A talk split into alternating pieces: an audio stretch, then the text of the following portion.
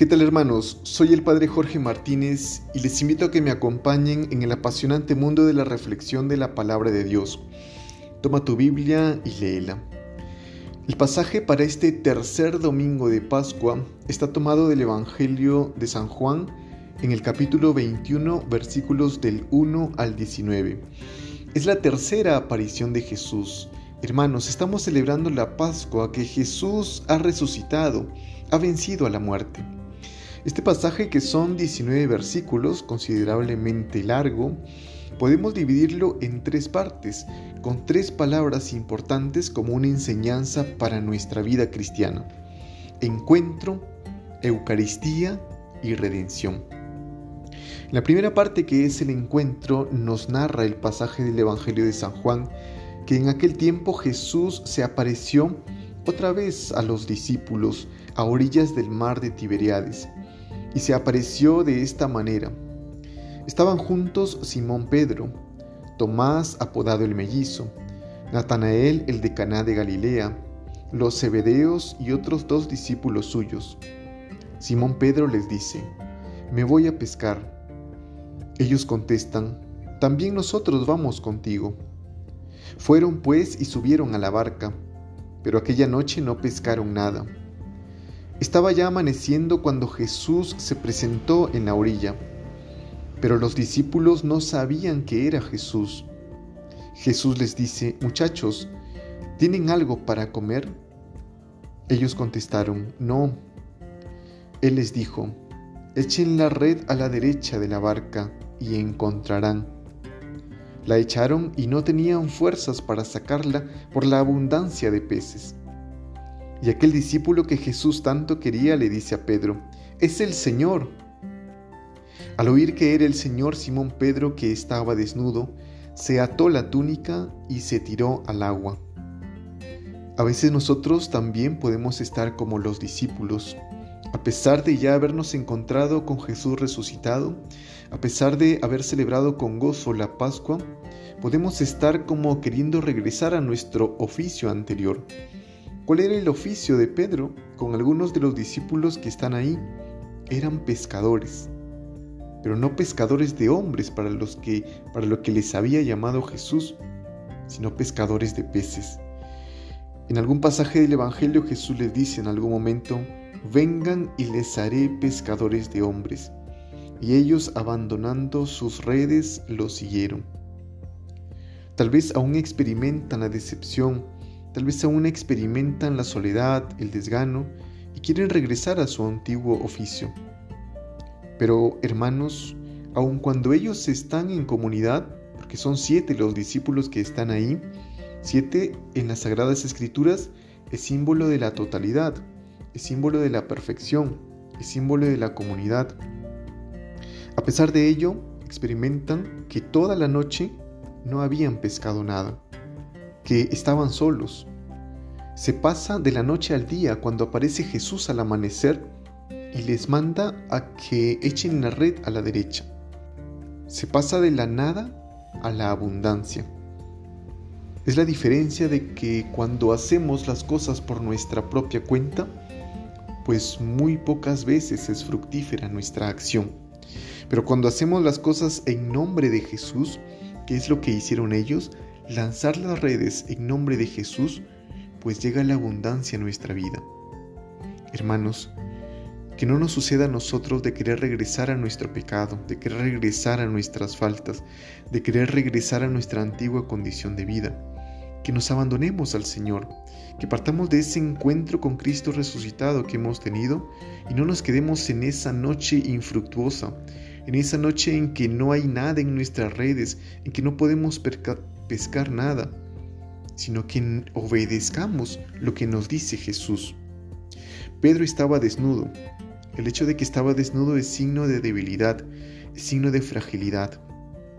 Y cuando se da cuenta que es el Señor resucitado, se ciñe la túnica. Así como Jesús se ciñó la túnica en la última cena y le lavó los pies, es el símbolo del servicio. Además, se tiró al agua, signo de dar la vida, signo de entregarse al Señor Jesús. esto debe también estar presente en nuestra vida cristiana. Ese es el encuentro, hermanos. La segunda parte del Evangelio nos habla de la Eucaristía. Los otros discípulos fueron a la barca arrastrando la red con los peces porque estaban solo a unos 100 metros de la orilla. Al bajar a tierra ven unas brasas con un pescado puesto encima y pan. Jesús les dice, traigan algunos peces que acaban de pescar. Simón Pedro subió a la barca y arrastró hasta la orilla la red repleta de peces grandes, 153. Y aunque eran tantos, no se rompió la red. Jesús les dice, vengan a comer. Ninguno de los discípulos se atrevía a preguntarle quién era, porque sabían bien que era el Señor Jesús. Se acercó, tomó el pan y se lo dio, y lo mismo hizo con el pescado. Esta fue la tercera vez que Jesús se apareció a los discípulos después de resucitar de entre los muertos.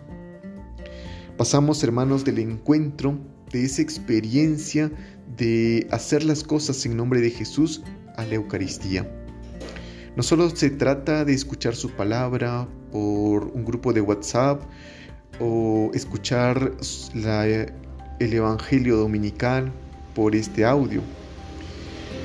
Nuestra vida cristiana debe ir acorde con nuestra vida sacramental, acudir a la Eucaristía.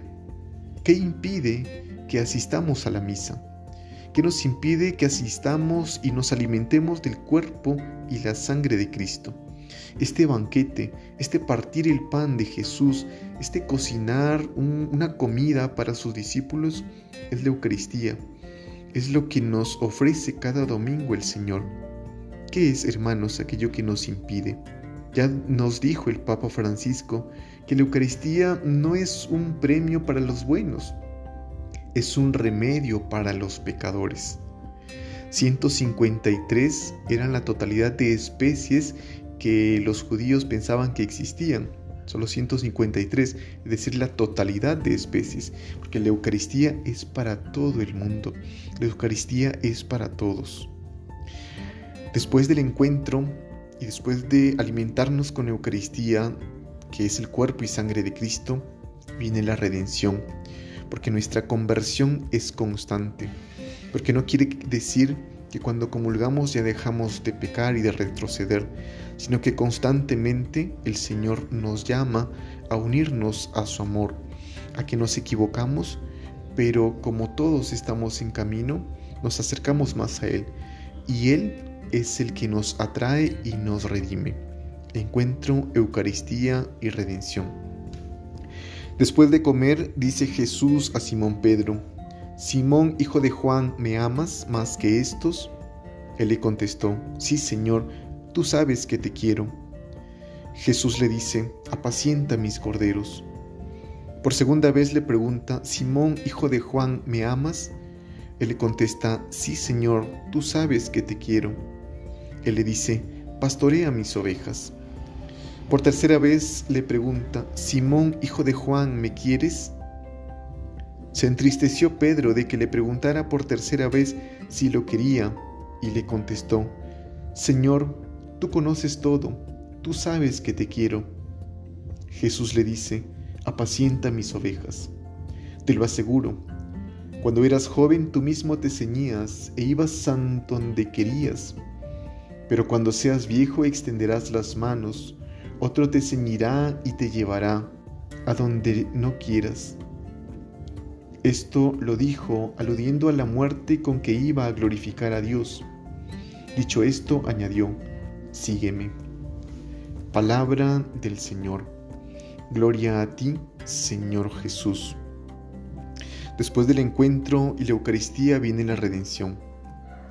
Pedro, que había negado tres veces a Jesús antes de cantar el gallo, que había pecado, que había dejado de lado a su maestro, ahora Jesús es el que hace que se redima de ese pecado, hace que resarza ese mal que había hecho.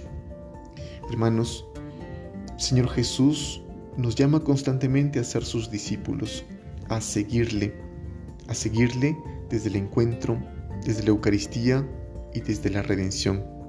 No tengamos miedo en este tiempo de Pascua acercarnos al Señor en la Eucaristía y en la reconciliación de nuestras faltas. Que tengamos un bonito domingo en familia, Tole Leye.